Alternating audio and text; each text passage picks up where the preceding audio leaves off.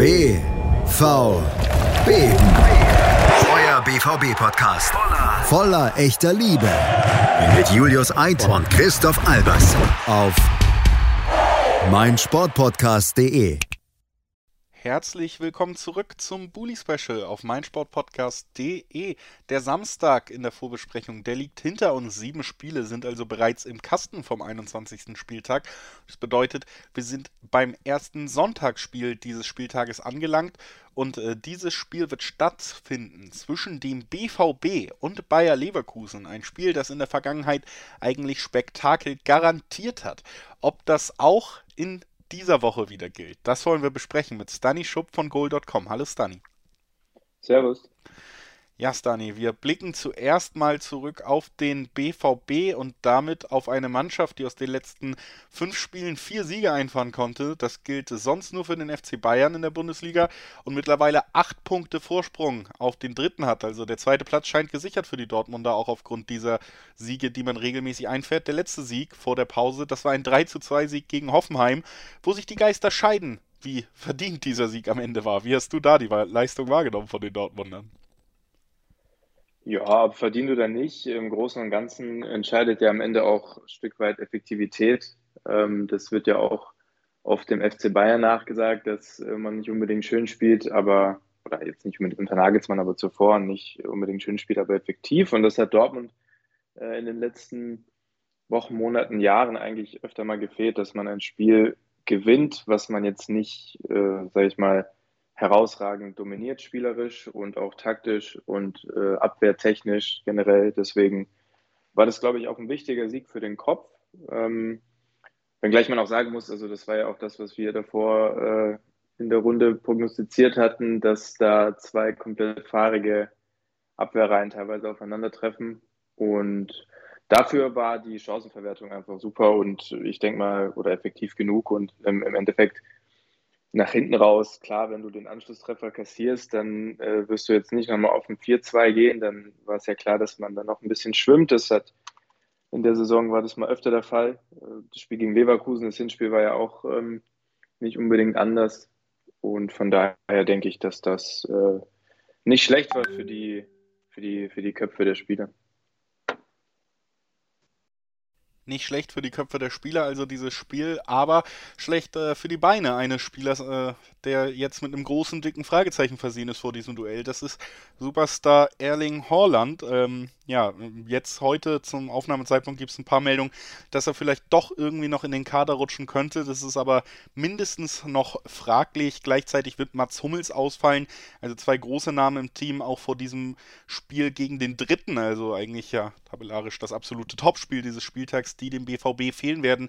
Wie bewertest du die jeweiligen Ausfälle? Was könnten die für einen Einfluss auch auf diese Partie haben? Also welchen Einfluss äh, Haaland auf die Partie oder auf die Mannschaft hat, da müssen wir, glaube ich, gar nicht drüber reden. Klar, der ähm, hat sich ja noch ein bisschen gequält gegen Hoffenheim. Und ja, dann am Ende, glaube ich, kann man natürlich drüber streiten, ob man ihn nicht vielleicht hätte früher rausnehmen müssen. Auf der anderen Seite war er natürlich äh, einer der Garanten, weshalb man dann auch gewonnen hat. Ja, also ich würde mich wundern, oder es würde mich wundern, anders formuliert, wenn er bis Sonntag komplett fit wäre oder also auch in der Starte steht und so, weil äh, muskuläre Probleme, hat er auch Adduktorenprobleme gehabt. Das äh, lässt sich nicht so schnell auskurieren. Ich weiß jetzt auch nicht, ob er überhaupt am Mannschaftstraining teilgenommen hatte. Bin ich gerade nicht wirklich äh, im Bilde. Oder überhaupt äh, trainiert hatte. Und dann ist eben die Frage, wie kompensierst du das? Äh, Donny Malen hat gegen Hoffenheim ja, drei Vorlagen äh, verbucht ähm, und generell ein gutes Spiel gemacht. Klar fehlt dir dann so die klassische Neun oder einer, den du halt als Wandspieler anspielen kannst, um dann ähm, nachzurücken.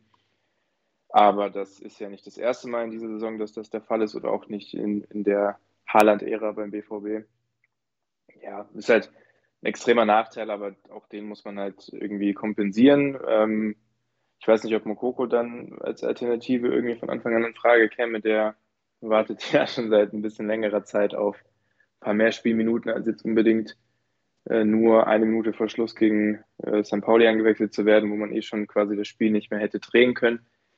Und ja, defensiv, defensiv mache ich mir tatsächlich weniger Sorgen, weil die Problematik dann eher schon darin liegt, dass man halt offensiv das nicht so gut kompensieren kann. Auf der anderen Seite sollte oder könnte ja Gio Reyna zurückkehren. Der hat ja eine super Saison am Anfang gespielt und eine super Anfangsphase, hat sich ja dann sehr schwer verletzt und ist ja bis jetzt, ich weiß nicht, wie viele Spiele er gemacht hat, vielleicht zwei, drei, ähm, und ist ja bis jetzt dann ausgefallen. Rosa hat ja angekündigt, dass der eventuell nach der Länderspielpause dann wieder zurückkommt. Also der wäre, glaube ich, auch, was das Offensivspiel angeht, extrem wichtig. Ähm, in Anbetracht des Haalands Ausfall oder eines möglichen Ausfalls. Und ja, defensiv könnte ich mir dann vorstellen, sorry, dass äh, Sagadu dann für Hummels verteidigt und ansonsten ist ja die, die Kapelle ja voll. Also ich meine, viel mehr passierte da nicht. Ich glaube, Meunier war ja noch angeschlagen, hatte ja dann auch noch äh, wieder das Training aufgenommen. Von daher, klar fallen dann, oder würden zwei Schlüsselspiele ausfallen, aber das ist, wie gesagt, nicht das erste Mal in der Spielzeit. Jetzt geht es gegen Bayer Leverkusen und äh, die haben ja an guten Tagen, finde ich, äh, sogar vielleicht den, den schöneren Offensivfußball in petto als die Dortmunder. Was sie allerdings nicht haben, im Gegensatz zu den Dortmundern, ist die Konstanz bei den Ergebnissen. Also ein bisschen verkehrte Welt. Etwas, was man ja oft auch in den vergangenen Saisons eher über Dortmund sagen konnte, wird, wird den, bei den Leverkusen dann eher zum Problem. Jetzt im Moment mit 35 Punkten, aber zumindest temporär wieder auf Champions League-Kurs. Die letzten beiden Spiele konnte man da auch wieder gewinnen, nachdem es ja diese absurde Reihe von verspielten 2 zu 0 Führungen gab. Wie blickst du jetzt auf den Gegner?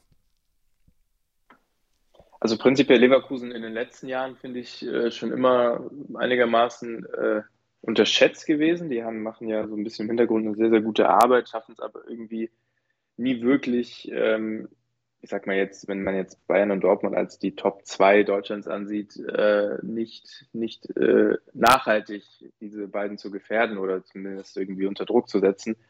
Da geht es immer gegen Saisonende, geht dann irgendwie gefühlt immer die Luft aus. Ich finde aber, der Leverkusener Kader ist ähm, irgendwie sehr beeindruckend, weil die auch sehr viel Mischung drin haben. Die haben eine super, teilweise auch viele erfahrene Spieler oder erfahrenere Spieler. Dann haben sie teilweise auch Junge, wobei ich jetzt den Würz auch langsam zu den erfahrenen Jungen zählen würde, wenn man das so sagen kann. Ähm, teilweise auch wirklich unscheinbare Namen, die jetzt vielleicht nicht gerade bei allen auf, auf äh, Begeisterung stoßen, aber auch was ein Schick äh, abliefert, ein super Spieler, wobei die dann auch natürlich Probleme hätten oder haben würden, wenn er dann ausfiele irgendwann, was ich ihm nicht wünsche, aber super Spieler, die spielen. Das, das äh, Krasse an Leverkusen ist ja, dass die wirklich auch nicht von ihrer Idee abrücken von ihrem offensiven Gedankengut. Das ist dann, klar, resultiert dann teilweise auch in, in so mehrfachen 2 zu 0 äh, Führungen, die man nicht über die Zeit bringt oder die man nicht für sich entscheiden kann. Auf der anderen Seite ähm, war denen das auch gefühlt jetzt mal wurscht, wie das Spiel in Dortmund, äh, in Leverkusen gegen Dortmund lief. Das war ja ein 3 zu 4 dann aus Leverkusener Sicht, wo halt, also wirklich, da ging es ja hin und her und da haben sich beide Offensiven nichts geschenkt und beide Defensiven auch nicht in einer eher negativeren äh, Hinsicht. Und Leverkusen hat einfach den Stiefel komplett durch, äh, runtergespielt, die ganzen 90 Minuten im Hinspiel und der jetzt auch 6-6, 7-7 ausgehen können. Also ich finde das, ich finde das äh, mutig und auch irgendwo konsequent ähm, und vor allem in so einer Tabellenregion, in der es halt um sehr viel geht, ähm, auf lange Sicht, wo sich jetzt zwei Teams halt ähm, äh, scheinen abgesetzt zu haben, vorerst, punktetechnisch. Da ist es trotzdem noch äh, ja, sehr beeindruckend, dass Leverkusen da jetzt nicht irgendwie auf Nummer sicher geht und verwaltet, sondern halt weiter Feuerwerk spielt. Und ich glaube, das ist ja eingangs eh schon erwähnt, äh, normale Spiele gibt es zwischen den beiden, glaube ich, gar nicht. Ich erinnere mich noch, als Emre Can das erste Mal getroffen hat für Dortmund.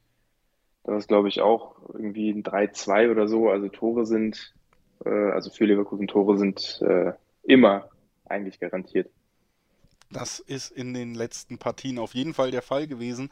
Jetzt wollen wir natürlich von dir wissen, auch vielleicht ohne Holland, bleibt das so, beidseitig viele Tore? Wie ist das Ergebnis am Ende? Davon gehe ich aus, dass das bleibt. Ähm, ich bin ja nachhaltig äh, eher jemand, der sagt, Dortmund hat zu Hause ein paar Vorteile gegenüber den Gegnern als jetzt äh, bei Auswärtsspielen. Dennoch glaube ich, dass das eher ein 2 zu 2 wird, aus dem Grund, dass äh, Dortmund ein bisschen Probleme hat mit Mannschaften, die halt extrem auf Druck spielen und ähm, je nachdem, wie die Formation aussehen wird oder die Startelf oder generell der Kader, äh, wird es vielleicht ein bisschen schwierig sein, dem Druck dann auch standzuhalten, sollte man irgendwie in Führung gehen. oder Führung verwalten müssen. Deswegen glaube ich äh, ein 2 zu 2. Ich glaube auch, dass Dortmund ohne Haaland in der Lage ist, Tore zu schießen.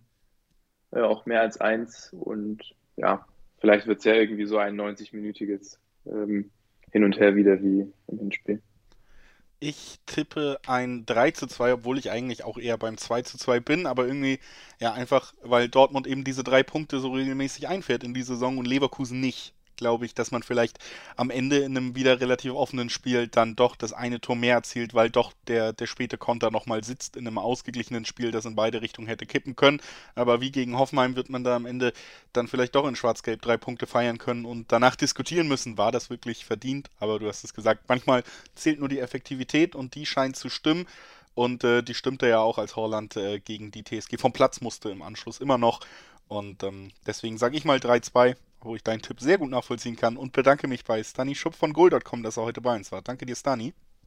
Ich danke dir auch. Und wir, liebe Hörerinnen und Hörer, haben noch ein weiteres Spiel vor uns. Das ist das Duell zwischen Wolfsburg, jetzt mit Max Kruse, gegen die Vierter. Folgt der Aufschwung auf den Rückkehrer. Das wollen wir besprechen nach einer ganz kurzen Pause. Bis gleich. B, V, B. Euer BVB-Podcast. Voller, voller echter Liebe. Mit Julius Eid und Christoph Albers.